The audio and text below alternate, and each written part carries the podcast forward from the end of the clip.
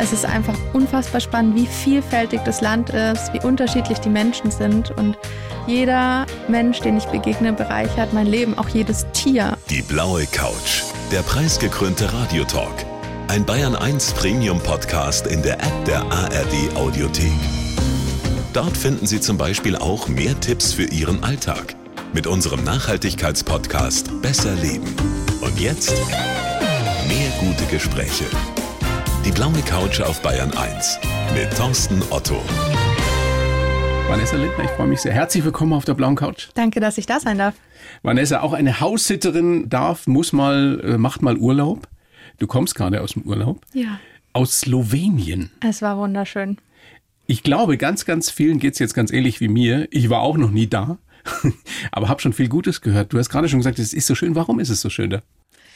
Es ist einfach eine unfassbar beeindruckende Natur. Man hat gefühlt Meer und Berge, zwei Stunden Autofahrt voneinander getrennt und zwar wirklich Meer und wirklich Berge. Also man steht da und ja, sieht einfach nur die pure Natur. Es ist gar nicht so dolle voll, also weder Bevölkerung noch Touristen. Es ist ein relativ kleines Land. Es ist relativ klein. Tatsächlich, ich glaube, wir haben es ausgerechnet, ungefähr zehnmal so groß wie München nur, glaube ich. Also es ist gar nicht so riesig. Aber es hat ja unfassbar viel Charme, mega viel Gastfreundschaft und es ist sehr echt. Und weißt du, was es da noch gibt? Ganz tolle Basketballer. Das, das wusste ich tatsächlich das nur nicht. so nebenbei. Einer der weltbesten Basketballer. Luka Doncic kommt nämlich aus Slowenien. Ah. Ja. NBA sagt dir schon was, oder? NBA sagt mir was, aber Sport ist nicht ganz so mein Thema, bin Gut, ich ganz dann, ehrlich. dann lass uns über andere Dinge sprechen. Wie kommt man da hin nach Slowenien? Wir sind mit dem Auto gefahren, also durch Italien durch oder? durch Österreich, Österreich. tatsächlich. Also man fährt gefühlt einmal durch Österreich durch und ist schon mittendrin. Hauptstadt Ljubljana, das weiß ich Mhm. auch noch. Und ich habe mir sagen lassen, die, die Küste wäre so wunderschön. Berge ganz nah und trotzdem hast du das, das tolle Meer. Genau, also man hat jetzt nicht unbedingt weiße Sandstrände, sondern es sind halt wirklich Küstenstädte. Man hat einen Hafen, man hat mal ein bisschen Steinstrände, aber das Wasser ist da und es ist auch super klar und super schön. Gibt's denn da in Slowenien schon House-Sitting? Hast du da schon was klar gemacht? Ich habe natürlich sofort nachgeguckt und es ist tatsächlich sehr unbekannt und gar nicht weit verbreitet. Also wir hatten es gerade schon, Ljubljana, in der Hauptstadt gibt's immer mal wieder Leute, die das schon kennen und machen, aber sehr, sehr selten. Und ansonsten ist es gar nicht weit verbreitet. Jetzt bin ich mir sehr sicher, die allermeisten oder wahrscheinlich jeder oder jeder hat das schon mal gehört. House-Sitting. Aber was verbirgt sich genau dahinter? Also mein Klischee ist, du guckst auf Wohnungen, auf Häuser, während die Eigentümer, die Mieter nicht da sind. Ist es das auf den Punkt gebracht? Ja, und zu 90 Prozent sind auch Tiere involviert. Das möchte ich 90%? nicht. Ja, tatsächlich sehr oft, ja. Und Tiere heißt von bis. Von bis. Also ich sage immer, beim House-Sitting ist es ja so, jeder von uns lebt ja irgendwie anders. Also kann jeder Haus-Sit anders aussehen. Aber natürlich gibt's die Klassiker wie Hunde, Katzen, mal Kaninchen, Meerschweinchen. Meerschweinchen, ein Aquarium, Hamster. Hamster, mal ein Garten, der versorgt werden soll oder Pflanzen, die gegossen werden sollen. Also es geht im Endeffekt ja darum, dass die Alltagsaufgaben, die jemand im Alltag hat, weitergeführt werden, während er nicht da ist. Sei es auf einer Reise, Kur, Reha, Krankenhaus, beruflich. Es gibt ja ganz viele Gründe, warum man nicht zu Hause sein kann oder gerade vielleicht auch nicht möchte. Du hast jetzt aber nicht nur auf Hamster und Katzen und Hunde aufgepasst, sondern ich habe mir sagen lassen, auch schon auf Schlangen. Auf. Schlangen habe ich nicht bei einem Haussit aufgepasst, aber ich habe tatsächlich, meine Eltern hatten Schlangen und dadurch so. habe ich, genau, habe ich dadurch aufgepasst. Aber Du bist ja, auf das alles gehört auch dazu. Ich bin, vorbereitet. ich bin prepared, ja. So ein Klischee über House-Sitting, zumindest in meinem Kopf ist, das machen nur ganz wohlhabende Leute, die sich dann dann Haussitter holen. Mit Riesenhäusern, Luxuswohnungen und so weiter. Ist das so? Nein. Also schon wieder schön. nein. Ja, nein, nein, nein. Sehr schön, sehr schön mit Vorurteilen aufräumen ist immer gut. Also ich will gar nicht abstreiten, dass es das auch gibt. Es ist aber ja so, House-Sitting, wie ich das verstehe, um schon mal dieses Wohlhaben so ein bisschen nach hinten anzustellen, ist ein Miteinander. Das heißt, es ist keine Dienstleistung, es fließt kein Geld. Du Es- kriegst keine Kohle Ich dafür. kriege keine Kohle dafür. Ich kann da quasi kostenfrei wohnen und dafür passe ich kostenfrei auf die Tiere, das Haus, den Garten auf. Das heißt, es fallen auch für die Gastgeber Kosten für Tierbetreuung weg, die ja auch jeder, der Tiere hat und die schon mal eine Tierpension bringen musste, weiß, okay, das ist nochmal ein Urlaub obendrauf. Ähm, das ist sehr hoch. Und deswegen ist tatsächlich alles dabei. Also es gibt natürlich auch die Villen, Wobei ich da persönlich gar nicht der allergrößte Fan davon bin, weil die sind immer groß und es ist echt viel Arbeit. Also je größer das Haus natürlich, desto Umso mehr mehr Arbeit. Arbeit. Genau. Aber es ist tatsächlich komplett durchgemischt. Kennt ihr euch vorher? Also gibt es da so einen Kennenlerntermin?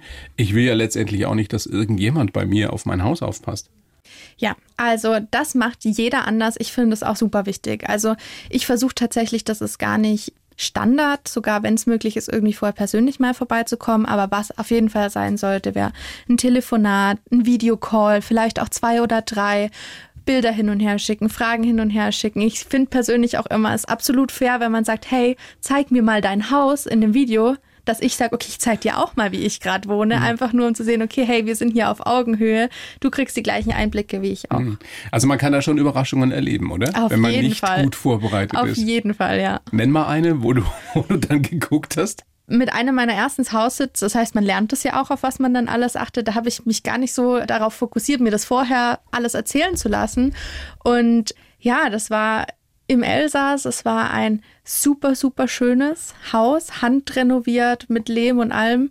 Aber es war einfach auch groß und es war betrieben oder beheizt nur mit einer, ja, mit einer Ofenheizung und es gab auch nicht in jedem Raum WLAN. Ich war natürlich, ich habe ja einen normalen Job. Du also hast einen richtigen war, Job, genau, über den wir gleich noch sprechen werden. Ja. Genau. Ich war da, musste auch arbeiten. Das heißt, es gab einen Raum, wo WLAN und Heizung war, wo sich dann alles versammelt hat. Und das sind so Dinge, da achte ich inzwischen schon drauf. Auch ob es eine, keine Ahnung, ganz normal der Herd ging, also der Backofen ging auch nicht zum Beispiel in der Zeit. Das sind so Dinge, das, das kann immer passieren. Erzählt, ja? Ja, das weiß ich jetzt, dass ich das nachfrage. Noch so ein Klischee über House-Sitting, das ist Urlaub für das kleine Budget und man kann eigentlich den ganzen Tag am Strand oder im Garten liegen. Ja und nein. Also es ist natürlich, du bist ja da, du zahlst nichts für deine Unterkunft, aber es ist eine Verpflichtung. Wenn du jetzt zum Beispiel das aufteilst und sagst, okay, ich lege den ganzen Tag im Garten, kommt das ganz vielen Gastgebern sehr gelegen, weil die sagen, hey, voll gut, mein Hund ist die ganze Zeit beschäftigt, wird gekuschelt, ist da, hat Beaufsichtigung. Wenn du aber sagst, ich bin die ganze Zeit am Strand und das Haus, auf das ich aufpassen soll, der Garten, auf dem ich aufpassen soll, die Tiere, auf die ich aufpassen soll, die sind woanders. Dann hat das nicht so viel mit der Realität zu tun, weil ich bin ja da, um darauf aufzupassen. Also drei, vier Stunden, fünf, sechs Stunden mal weg sein, aber es ist nicht so den ganzen Tag. Wenn uns jetzt äh, Menschen zuhören, die sagen, wow, spannend, möchte ich auch machen, ich möchte es in Anspruch nehmen oder vielleicht will ich auch ins House-Sitting einsteigen, was empfiehlst du noch vorher? Worauf sollte man achten? Also machst du zum Beispiel einen Vertrag jedes Mal? Mhm, tatsächlich, ja.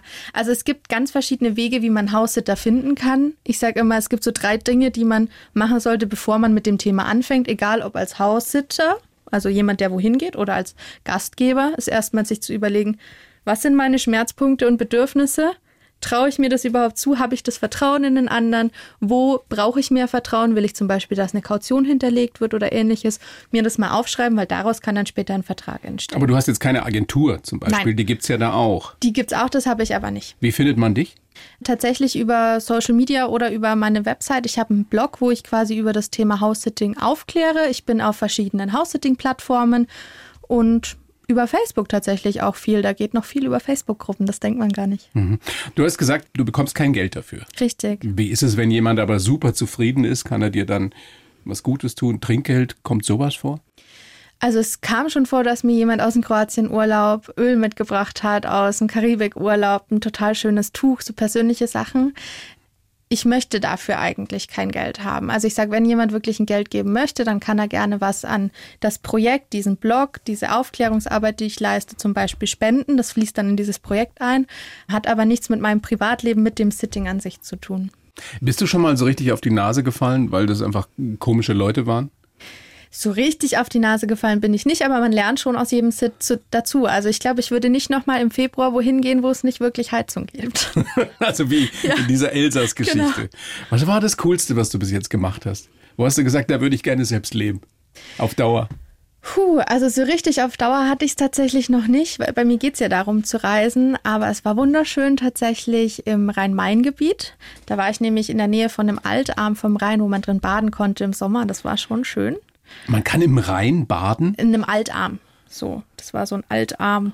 Altarm heißt? Also quasi wie so ein ja, wie so eine kleine Abzweigung, okay. die beruhigter ist, also die nicht so wild und gefährlich ist, genau. Und in der Lüneburger Heide, wo ich jetzt vor kurzem war, hatte ich auch eine wirklich tolle Zeit, super schönes Haus und ganz, ganz tolle Gastgeber auch. Du hast aber ein paar spannende Sachen auch schon erlebt, die werden wir nachher noch ausführlicher mhm. besprechen und deinen richtigen Job haben wir auch schon anklingen lassen. Du bist für eine internationale Eventagentur tätig. Genau, das ist immer der einfache Weg. Es ist eine Engagement-Agentur, das heißt, wir machen auch noch mehr als Event, aber das zu erklären ist immer so Ist kompliziert. breit, ja. Aber du kannst da jeweils im Homeoffice arbeiten, wo du gerade haussittest sozusagen. Das Genau, ist dein so jeweiliges es. Homeoffice. Ja. Perfekt. Aber sicherlich nicht so einfach, so einen Arbeitgeber zu finden. Es war eine lange, lange Suche. Also ich habe klar auch in der Branche klassisches Eventmanagement. Man hat ja auch Events, wo man vor Ort sein sollte und die durchführen sollte. Ich habe jetzt das Glück, dass ich eine Stelle habe, wo ich nicht mehr auf Events vor Ort bin, sondern ich mache quasi, ich sage immer, ja, ich bin der Immobilienmakler für die Events. Ich suche quasi den richtigen Veranstaltungsort, schließe alle Verträge und die Umsetzung und so weiter. Die übernehmen dann Kollegen, da muss ich dann Ach, nicht du vor Ort suchst sein. so spannende Locations aus genau. Und das ist natürlich eine super Kombi. Partys und solche Geschichten. Ja. Bist du denn das ganze Jahr jetzt ausgebucht als Haussitterin? Ich bin tatsächlich oft schon ziemlich weit ausgebucht. Also aktuell bin ich gebucht bis einschließlich September und ab Oktober angefragt. Was aber auch daran liegt, dass ich gerne lange an einem Ort bleibe. Und dann sind es natürlich nicht so viele Haussitze Okay. im Jahr. Aber es gibt auch immer mal Ausfälle, wie jetzt gerade. Also ich wäre eigentlich als nächstes am Steinhuder Meer gewesen. Das wurde jetzt kurzfristig abgesagt und dann habe ich mir spontan was anderes gesucht. Wo geht's jetzt hin? Zurück in die Lüneburger Heide. Das ist schön, gell? Tatsächlich, Wissen es war viele gar toll. nicht hier in Bayern. Aber du bist noch nicht international tätig. Deswegen äh, Slowenien, wo du gerade im Urlaub warst. Genau, also ich darf beruflich, darf ich europaweit unterwegs sein. Und bis jetzt war es aber tatsächlich so, da ich jemand bin, der sehr gerne vorplant und sehr gerne langfristig, ist es in Deutschland und im deutschsprachigen Raum einfacher, weil da die anderen auch langfristiger planen und nicht so spontan sind. Und bei mir kommt es auch immer gar nicht drauf an, wo ich am Ende lande, sondern dass es einfach schön da ist, wo ich dann bin. Ich bin sehr gespannt, was du jetzt dann nach der blauen Couch für Anfragen kriegen wirst und wo du dann demnächst als Haussitterin unterwegs bist. Lass uns das bitte wissen. Auf jeden Vanessa. Fall, ich werde berichten. Ich freue mich sehr, dass du da bist. Das ist ein spannendes Thema, das wir so noch nie hatten auch. Mhm. Deswegen ist das auch schon mal sehr, sehr cool. Und ähm, natürlich habe ich für dich auch einen Lebenslauf geschrieben. Mache ich für jeden Gast. Mhm. Bin sehr gespannt, was du danach sagst. Du liest es vor und dann hoffentlich können wir damit arbeiten. Bitteschön. Ich heiße Vanessa Lindner und bin eine Menschenfreundin, die es liebt, neue Erfahrungen zu machen. Mein Leben als Haussitter-Nomadin bietet mir immer wieder die Chance, in neue Welten einzutauchen. Mir geht es nicht um Geld, sondern um Erlebnisse und Erinnerungen. Ich habe schon Schlangen gefüttert, eine einsame Ziege getröstet und mich um einen entführten Kater gesorgt. Geprägt haben mich meine Kindheit auf dem Land und die frühe Selbstständigkeit und viele Umzüge. Ich habe lange gebraucht, um zu verstehen, dass Heimat kein Ort ist. Mein Motto, das Beste aus allem machen, was passiert. Sehr schön. Was sagst du? Steht da Quatsch drin? Ah, das mit der das Schlange haben wir schon aufgeklärt. Das genau. war bei euch zu Hause. Aber da habe ich sie auch gefüttert, also eigentlich stimmt's. Schlangen füttern heißt aber, In dem Fall Mäuse, die sind aber in dem Punkt auch schon gefroren, also nicht mehr am Leben zum Glück. gefrorene Mäuse Ja. gibt es für Schlangen. Genau. Das ist tatsächlich auch ein Punkt. Also man sollte sich vorher schon damit auseinandersetzen, was dazugehört, wenn man was auch immer für ein Tier betreut. Weil du sagst, 90 Prozent der Anfragen, Sind mit Haustieren. da geht es auch um Tiere. Ja. Wow. Es geht auch manchmal sogar um Menschen. Wie um Menschen. Also es ist tatsächlich so, dass wir auch schon Anfragen hatten, hey, wir wohnen in einem Mehrgenerationenhaus, wir verreisen, wir möchten, dass jemand da ist, der für die so, für Eltern Oma und Opa. einfach erreichbar ist. Keine Pflegeleistungen, vielleicht maximal einmal am Tag ein Essen warm machen oder einfach nur einmal vorbeigucken und sagen, ist alles okay, braucht ihr was, mal einkaufen gehen und das war's. Also das reicht von A bis Z. Und das hast du auch schon gemacht. Nein. Das ist tatsächlich was, was ich selber nicht mache. Das ist der Punkt, den ich vorher angesprochen habe. Man muss sich selber bewusst werden, was man machen kann und möchte. Und ich mag gerne mit Tieren. Lieber als mit Oma und Opa. Genau. Gibt es da Gründe? Weil du dir das so, so vielleicht schwierig dann vorstellst, Ja. sollte da was passieren oder so? Ich glaube, die Verantwortung, also so schlimm wie das klingt, ja, die Verantwortung ist ein bisschen mehr. Auf der anderen Seite ist es auch so, dass man viel freier ist, weil es sind zwei erwachsene Menschen oder ein erwachsener Mensch, der sich auch um sich selbst sorgt. Wie gesagt, es sind keine Pflegetätigkeiten, aber ich kann nicht gut Tschüss sagen. Und mir fällt das mit Tieren schon unfassbar schwer. Ach so. Und wenn dann da auch noch ein Mensch ist, das funktioniert für mich einfach nicht. Wie lange bist du denn da maximal bei solchen Ähm, House-Sitting-Geschichten dabei? Drei Monate. Also Ach es ist so. so zwischen drei Wochen und drei Monate und dann baut man schon eine Beziehung auf. Das ist aber süß jetzt. Mhm.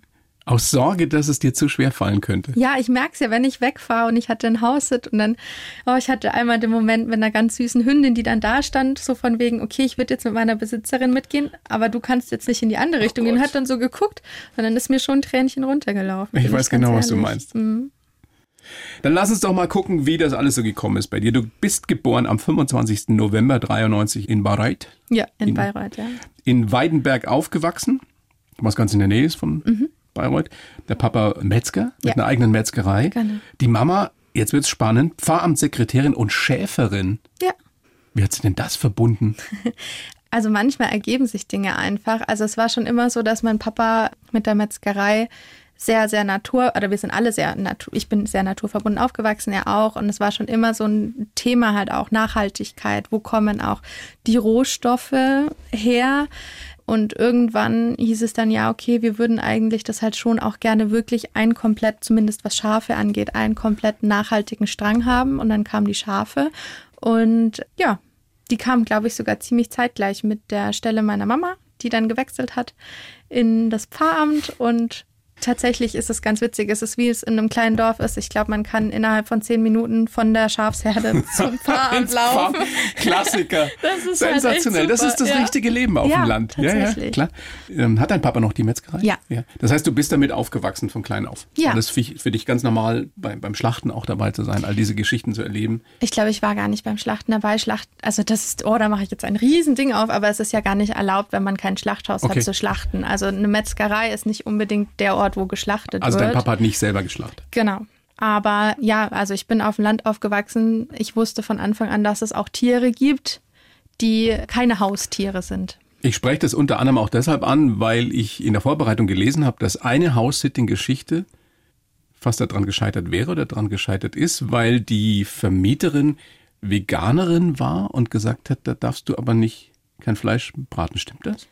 Es ist nicht dran gescheitert. Also wir sind angereist und uns wurde dann eben gesagt, ja, wir sind, also ich bin Veganerin, beziehungsweise ich glaube, sie war Vegetarierin und sie möchte nicht, dass in ihrer Küche Fleisch zubereitet wird, was für mich gar kein Thema ist, Okay. weil wenn ich nicht in der Heimat bin und nicht weiß, wo das Fleisch herkommt, dann esse ich selber fast kein Fleisch. Das war dann ganz gut, aber wir hatten uns vorher natürlich noch so, wie man halt losfährt, auch auf dem Campingtrip, man packt sich ja erstmal voll, das heißt, das haben wir dann auch wieder mitgenommen. Aber das sind auch so Dinge, die man auf jeden Fall vorher besprechen darf, sehr gerne vorher ansprechen darf. Natürlich, sollte alles geklärt Ja. sein. Auf die Frage in unserem Fragebogen, was, wie du deine Kindheit beschreiben würdest, Mhm. in drei Worten, in drei Begriffen hast du gesagt, Natur, Tiere, Reiselust. Mhm. Also Tiere hattet ihr, Alles. Also ich bin Schlangen haben wir schon angesprochen. Genau, die kamen aber erst später. Also ich bin aufgewachsen mit Huskies. Tatsächlich, die waren schon da, wie ich auf die Welt gekommen bin. Als die damals irgendwann nicht mehr gelebt haben, war das für mich ganz, ganz schwierig, weil für mich gab es ja keine Welt ohne. Und dann kamen auch immer Hunde da. Meine Schwester hat Puten gehabt, die sie auch selber gezüchtet hat. Wir hatten schon immer Vögel, Kaninchen. Ich hatte ein eigenes Pferd, Reitbeteiligungen. Meine Eltern hatten auch mal, ich könnte ewig so Wie weitermachen. kann man denn da in Urlaub fahren, wenn man so viele Tiere hat? Wie habt ihr das gemacht? Tatsächlich sind wir oft aufgeteilt gefahren. Also manchmal ist dann eben nur die Mama mitgefahren, manchmal nur der Papa. Wir hatten auch feste Orte. Wir sind nicht so oft in Urlaub gefahren. Also im Jahr vielleicht zwei Wochen. Wo seid ihr hin? Eine Zeit lang oft an die Ostsee, oft an, ja, an den Bayerischen Wald sind wir auch oft gefahren. Kroatien, wie ich noch ganz klein war, wo es noch nicht ganz so viele Tiere waren. Und wir hatten halt auch das Glück, auch auf Dorf in der Nähe ist die Familie. Meine Großeltern haben dann öfters mal auf die Tiere aufgepasst. Wobei auch da muss man sagen, ne, das ist auch so ein Klassiker, was mit Haussittern öfters mal besser läuft. Da kommt man dann nicht aus dem Urlaub wieder und der Hund hat 15 Kilo mehr gefühlt. Weil der arme Hund ja alleine war. Wann war dir denn klar, Vanessa, ich will raus in die große, weite Welt? Sehr so schön es bei uns zu Hause ist. Sehr früh. Also ich bin mit, ich glaube mit 16 bin ich zu Hause ausgezogen und bin in meinen ersten Job gestartet. Gar nicht weit. Hotelfachfrau gelernt. Genau, ne? ich habe ursprünglich habe ich Hotelfachfrau gelernt. Ich habe ziemlich viele Ausbildungen gemacht gefühlt, immer die gut zusammengepasst haben und die mich jetzt auch alle in meinem Job vereinen lassen. Aber ja, da hat's angefangen. Da wird man sehr schnell selbstständig im Ja. Mhm. Hotelfach. Und du warst 16, als du angefangen hast. Was würdest du sagen, was hast du gelernt fürs Leben, für dein späteres Leben in, in dieser Ausbildung? Also zum einen eigentlich gefühlt alles zum Thema Haushalt und Gastfreundschaft, weil nichts anderes ist als eine Hotelfachausbildung. Du lernst es, ein guter Gastgeber zu sein. Ein guter Gastgeber kümmert sich auch um den Haushalt. Und mit Menschen umzugehen, Um mit stelle ich mir Menschen vor. umzugehen, Egal wie die so drauf sind. Ja, und dass auch jeder Mensch ein Mensch ist. Also, dass alle gleich sind im Endeffekt. Das ist schön. Aber es ist ja auch, ich denke mir immer wieder, es ist eine taffe Ausbildung. Ist es, ja. War es vor allem damals auch noch. lernst sehr, sehr viel. Aber man muss schon auch zurückstecken können. Weil auch nicht alle Menschen, mit denen man da zu tun hat, sind ja nun nett. Das stimmt. Aber ich hatte eigentlich nicht so viele negative Begegnungen. Du bist eine Menschenfreundin. ne? Ich finde so das jemand, total der jedem spannend. erstmal so einen Vertrauensvorschuss gibt. Ja, und vor allem die super neugierig ist. Wie halt andere Menschen sind, wie andere Menschen leben, was andere Menschen ausmacht. Das ist deine Motivation, auch diese House-Sitting-Geschichte zu machen, oder? In, in fremde Welten einzutauchen, wie ich es geschrieben das, habe. Das spielt auf zu jeden gucken, Fall wie leben rein. andere. Ja, man kann Was treibt die an? immer sich total viel Wissen, Eindrücke mitnehmen. Man kommt rum. Man hat trotzdem, obwohl man reist, was ja immer schwierig mit einem Haustier, wie du schon gesagt hast, vereinbar ist. Man hat Tiere trotzdem. Das hat mir zum Beispiel während meiner Ausbildung auch sehr gefehlt. Da habe ich auch zurückgesteckt. Und das kombiniert einfach alles. Momentan sieht dein Lebensentwurf oder euer Lebensentwurf ja auch so aus, dass du House-Sitting betreibst, immer mal wieder monatsweise ganz woanders bist. Ursprünglich wolltest du ja so ein Vanlife führen. Ich hab mir ein Vanlife geführt, Ja, also genau. Vanlife heißt im Caravan durch die Genau, Gegend ziehen und ja. im Caravan eben Im leben. Camper, genau. Im Camper. Ja. Das hast du durchgezogen auch eine Zeit lang. Aber warum war es dann letztendlich dann doch nicht das Wahre? Also ich würde nicht sagen, dass es nicht das Wahre war. Ich fand das super. Ich war nur irgendwann, also das hat alles vor Corona angefangen, dass ich mir überlegt habe, okay, hey, ich fühle mich einfach nach wie vor super zerrissen zwischen unterwegs sein in der Heimat und mit Tieren und dachte so, ja, wenn ich mir ein Schneckenhaus hole, das ich immer überall mit hinnehmen kann, dann ist das ja kein Thema mehr. Und habe das dann auf die Weise versucht und es war auch eine super Zeit, auch während Corona. Du hast dir wirklich Ähm, einen gekauft, ne? Genau, genau. Und das war tatsächlich auch der Punkt. Also im Endeffekt ist es halt auch so, ich habe dann irgendwann für mich festgestellt, ja, es stimmt, ich möchte so unterwegs sein, auch das ganze Jahr über. Und es ging mit meinem damaligen Job einfach nicht. Und dann ist eine finanzielle Belastung wie so ein Camper, den man dann finanziert, sehr hoch. Und dann habe ich erstmal geguckt, was es für andere Möglichkeiten gibt. Ich glaube, ganz, ganz viele finden diese Vorstellung, im Camper durch die Weltgeschichte zu reisen, sehr romantisch. Mhm. Die Realität sieht dann doch anders aus, oder? Ja, es ist schon trotzdem Alltag. Also ich glaube, das Größte ist einfach der Punkt, wenn du ein Zuhause hast, richtest du dir das ja ein. Du hast dein festes Internet, du hast fließendes Wasser, warmes Wasser, Strom, du hast alles auf Knopfdruck im Endeffekt. Du weißt, wo dein Supermarkt ist, es funktioniert ja alles, wo deine Post hinkommt. Und wenn du im Camper unterwegs bist, musst du dir das ja egal, wo du bist, jedes Mal neu suchen. Und das ist schon eine Aufgabe. Ja, es ist Arbeit, wie, wie alles andere letztendlich auch, wenn du berufstätig bist währenddessen. Mhm. Ja. Aber du hast wirklich aus dem Camper raus dann auch gearbeitet. Ja, Für eine Eventagentur, auch damals schon. Auch damals schon, genau. Also Event war schon immer das, was ich machen wollte. Auch damals mit der Hotelfachausbildung. Ich war einfach noch zu jung und den Beruf Veranstaltungskauffrau gab es noch nicht lang genug. Und ich habe dann aber ja den Beruf auch direkt im Anschluss noch gelernt. Wir haben noch gar nicht darüber gesprochen, was du da alles so erlebt hast beim House-Sitting. Also zum Teil zumindest. Was war diese Geschichte mit der Katze, die entführt wurde? Das stimmt so, das, das gebe ich Ja. gerade richtig wieder, oder? Ja, also ein Kater, aber sonst richtig, ja. Also es ist im Endeffekt so gewesen, dass ich ein Haussit hatte mit einem Hund und einem Kater und es war ein Gassi-G-Kater, der selber auch gar nicht aus der Region war, sondern quasi von der Dame, für die ich hausgesittet habe und auf den Hund aufgepasst habe, vom Partner, ist der Kater auch mitgekommen. Die beiden sind zusammen verreist. Ich habe auf beide aufgepasst. Klingt sehr kompliziert, war aber sehr schön. und Gassi heißt, der ist einfach immer mit uns spazieren gegangen und das hat auch super funktioniert An der Leine. frei. Der ist immer mitgelaufen. Das hat von Anfang an hat er verstanden, Ein okay, die, Kater, der mitläuft? ja, der hat auch auf seinen Namen gehört. Das hat super funktioniert. Ich Okay. kannte das auch nicht, ich hatte echt Zweifel, aber es hat super geklappt. Und wir hatten auch den Fall und hatten das auch besprochen, was mal ist, wenn er nicht mehr mitläuft oder wenn es mal regnet oder ähnliches. Und dann hat der Besitzer gesagt, normalerweise geht er dann unter den Busch und wenn du auf dem Rückweg vorbeiläufst, kommt er wieder raus und läuft mit. Und so war das auch bisher immer. Und dann war es aber auch noch ziemlich am Anfang, erste oder zweite Woche von dem Haussit, dass ich zurückgelaufen bin, der Kater nicht mehr aus dem Busch kam, weil eine Frau, die den Kater nicht kannte, weil der ja auch nicht aus der Region war, den mitgenommen hat, weil die den retten wollte. Wie retten vor was denn? Also Der ist da frei rumgelaufen und die hat sich gedacht, oh, ein Kater, den ich nicht kenne, mit einem Halsband, wo Tasso draufsteht, den nehme ich lieber mal mit. Und das hat sie dann auch gemacht. Also es war ein netter Gedanke, der ein bisschen nach hinten losging. Das Ende vom Lied war, dass ich echt eine unruhige Nacht hatte, weil für eine Nacht lang der Kater weg war. Den Besitzer natürlich informiert hatte, der war aber durch Zeitverschiebung in Südamerika, war der auch wirklich, ne, bis Tasso ihn erreicht hat und er mir dann Bescheid sagen konnte. Tasso ist so eine Finde, Genau, da sind die Tiere quasi gemeldet. Ja. Und dann kann man sagen, ja, der ist der Besitzer, der weiß Bescheid. Im Endeffekt war dann tatsächlich aber der Kater der Dame, die ihn entführt hat, ausgebüxt und war noch bevor ich den Anruf bekommen habe, hey, Tasso hat gesagt, da ist der Kater wieder bei uns vor der Tür gesessen. Hat die Dame sich denn bei euch gemeldet? Nein, das war aber auch schwierig, weil die Bist du hatte sicher, ja- dass die den nicht für sich behalten wollte? Also das jetzt war gemeldet, die, ne? die Geschichte, die ich über den Besitzer von Tasso erfahren habe. Da erlebst du was. Ja, also es ist Als schon Haussitterin. Langweilig ist es nicht. Und die Ziege, die du trösten musstest? Ja, das war auch im Elsass. Also das war tatsächlich so, da durfte ich mehrere Katzen und eine Ziege und eigentlich mehrere Hühner betreuen. Und bis ich aber angereist bin, war da noch ein Mardervorfall. Und da wurden ganz viele Hühner von dem Marder geholt, sodass am Ende nur noch eine Ziege, ein Huhn und die Katzen übrig waren. Und in der einen Woche, wo ich da oh war, Gott. ist leider der Marder zurückgekommen und hat sich auch das letzte Huhn noch geholt. Und dann war die Ziege in ihrem Stall ganz alleine und traurig. Und das war auch mein erster Haussit. War die wirklich traurig ja. in Anführungsstrichen? Naja, die war alleine, die war das ja nicht gewohnt. Die hat da immer mit den Hühnern zusammen gelebt gehabt. Oh und wir waren dann einfach, ne, es war Winter, wir konnten nicht durchgehend bei ihr draußen sein, aber wir haben dann mehrfach am Tag nach ihr geguckt. Und das war schon auch. Wie hast du die unangenehm. Ziege getröstet? Wir waren immer wieder draußen, haben Zeit mit ihr verbracht, haben ihr öfters mal das Futter in kleinere Rationen. Auch? Ja, natürlich. Vanessa, das sind dramatische Geschichten, das die die Fast schon ein Krimi. Diesen Job, den du jetzt da gerade hast, als im weitesten Sinne Event Managerin, Sinne, ja. Location Scout, mhm. was es da alles so gibt.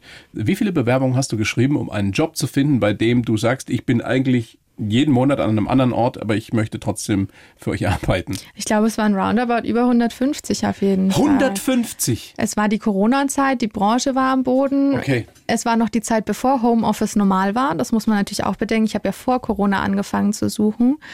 Und ich hatte unfassbar tolle Gespräche. 50 Prozent der Bewerbungsgespräche war, aber wir haben deine Bewerbung gelesen, wir würden gerne wissen, was du machst. Wir können das zwar nicht mit unserer Arbeit verbinden, aber erzähl bitte. Das war natürlich auch auf der einen Seite frustrierend, auf der anderen Seite aber total schön, weil ich gesagt habe, ja, ich finde es cool, dass ihr euch dafür interessiert und sagt, wir können es aktuell noch nicht umsetzen mit unserem, wie unser Arbeitsalltag aussieht, aber wenn, würden wir gerne auf dich zurückkommen. Und irgendwann hat es dann gematcht. Wieso hast du die Hoffnung nicht aufgegeben? Also ich würde lügen, wenn ich sage, ich war nicht an dem Punkt, wo ich gesagt habe, okay, alles auf Null, ich gehe jetzt in den normalen Bürojob und dann ist es so. Aber es hat einfach zu viel Spaß gemacht. Ist das eine deutsche Firma? Es ist eine internationale Firma, also der Hauptsitz ist in der Schweiz, aber ich bin in Deutschland bei der deutschen mhm.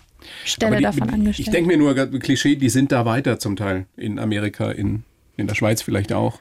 Vor allem ist die Agentur einfach offen und bei denen geht es auch sehr einfach auch um den Menschen und um die Geschichten dahinter. Und wenn es eine Möglichkeit gibt, was möglich zu machen, so habe ich zumindest erlebt, wird es möglich gemacht. Das heißt, die haben gesagt, uns wurscht, wo du arbeitest, Hauptsache du bist kreativ und machst einen guten Job. Die Arbeit muss erledigt sein innerhalb von Europa, das hatte ich ja schon gesagt, und es muss passen.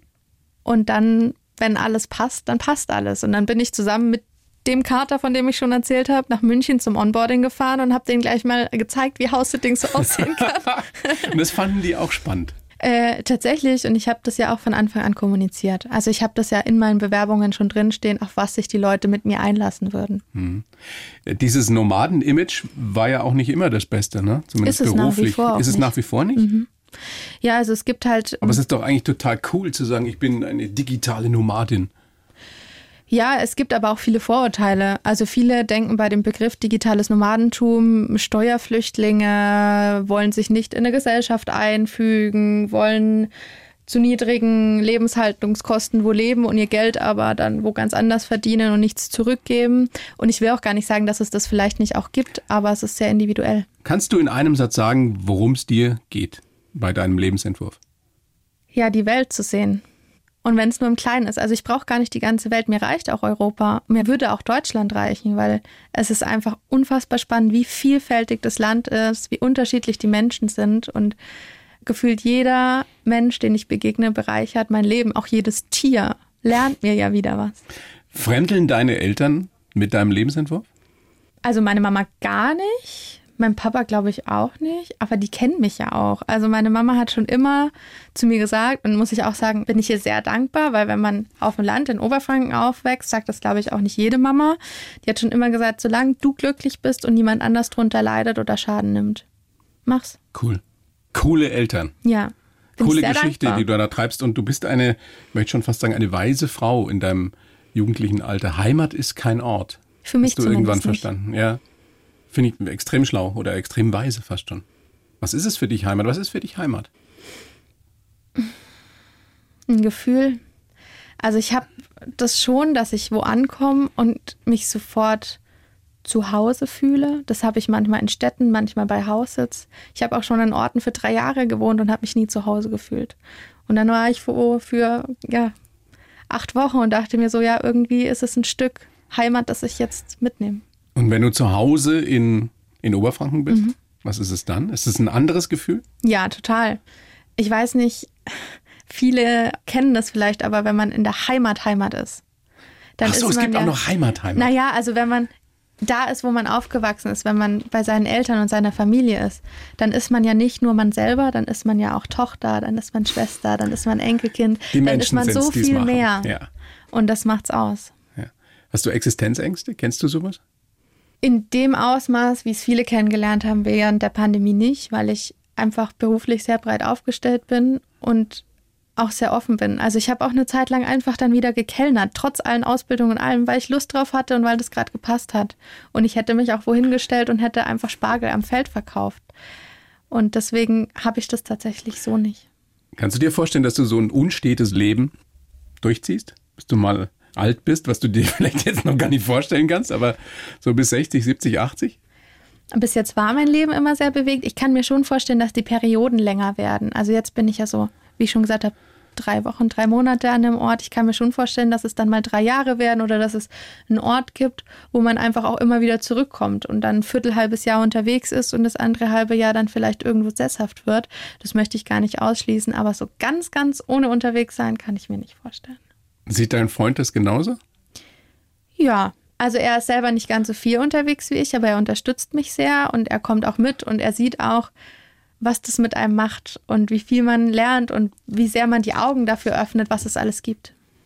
Würdest du jedem von uns empfehlen, vielleicht eine gewisse Zeit lang mal sowas auszuprobieren? Unterwegs zu sein? Unterwegs zu sein?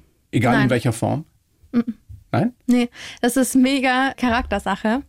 Und zum Beispiel, weil wir gerade das Thema hatten, mein Freund hat auch gedacht, so dieses romantische Bild auch ja. vom Vanlife, für ihn passt es hat für sich festgestellt, dass ihn das einfach, wenn er auf Dauer unterwegs sein muss oder für eine längere Zeit, dass ihn das einfach stresst und zu viel ist und dass er es dann nicht genießen kann. Und ich finde, dass jeder auch so ehrlich zu sich selber sein muss, dass das nicht jeder kann. Du brauchst keine Pause. Also diese Rückzugsorte wie Heimat, Heimat, wie du gerade gesagt hast, zu Hause in Oberfranken. Also wenn du drei Jobs nacheinander House-Sitting gemacht hast, mhm. musst du mal wieder, weiß ich nicht, vier, sechs Wochen zu Hause bei der Mama sein. Also ich gehe da sehr gerne hin, weil das ist meine Familie und ich brauche auch Pausen. Aber meine Pausen sehen dann zum Beispiel so aus, dass ich meine Urlaubszeit nutze und zwei Wochen durch Slowenien reise. Weg. Einfach mal für niemanden außer mich selbst verantwortlich sein, weil das ist es natürlich. Also ich habe ja durchgehend auch für andere und für andere Tiere Verantwortung. Und immer das Beste aus allem machen, was passiert. Ja. Klingt gut, sagt sich so leicht, ist es aber nicht einfach. Nicht immer. Hast du schon so eine richtige Krise erlebt? Oder irgendwas erlebt, wo dir das Leben was hingeworfen hat, was man sich nicht wünscht? Also ich bin sehr, sehr privilegiert, was das angeht, glaube ich.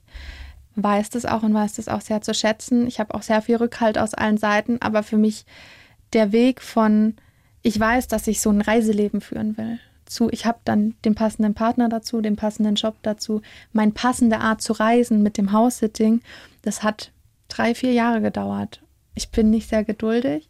Das war für mich schon oft sehr, sehr, sehr aufwühlend und man zweifelt dann und man denkt dann auch, es kann doch nicht sein, dass das so, so schwierig ist. Aber auch das ist im Vergleich zu vielen anderen sehr, sehr privilegiert. Also wenn ich es daran messen müsste, hatte ich keine Katastrophe bisher. Das ist schön und das, das möge noch lange so bleiben. Das hoffe ich auch. Vanessa.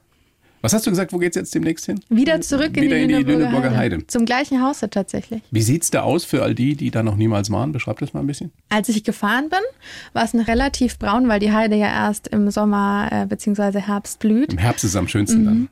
Es ist sehr, sehr viel Natur. Es ist auch sehr grün, wenn man so ein bisschen außerhalb von der Heide-Heide rausgeht. Der wenige Boden Menschen. ist sehr sandig, wenige Menschen. viele Tiere. Viele Tiere, viele Stechmücken. Ja, also ich finde es auch ein ganz anderer Schlag von Menschen als jetzt zum Beispiel hier in Bayern. Inwiefern? Ähm, also es war schon so, dass ich zum Beispiel jetzt in der Lüneburger Heide, vor allem aber im Rheinland, viel öfters direkter einfach angesprochen wurde. Wo jetzt, wie ich in Bayern gesittet habe, da jetzt nicht so dieses, oh, da ist jetzt ein fremder Mensch, was macht der da und warum ist der jetzt mit fremden Hunden unterwegs? Da hat jeder immer nur so geguckt, aber nichts gesagt. In der Lüneburger Heide, vor allem mal beim Rheinland, dann wurde man halt angesprochen. Na gut, der Rheinländer. Ja, aber es ist gar nicht so weit voneinander weg.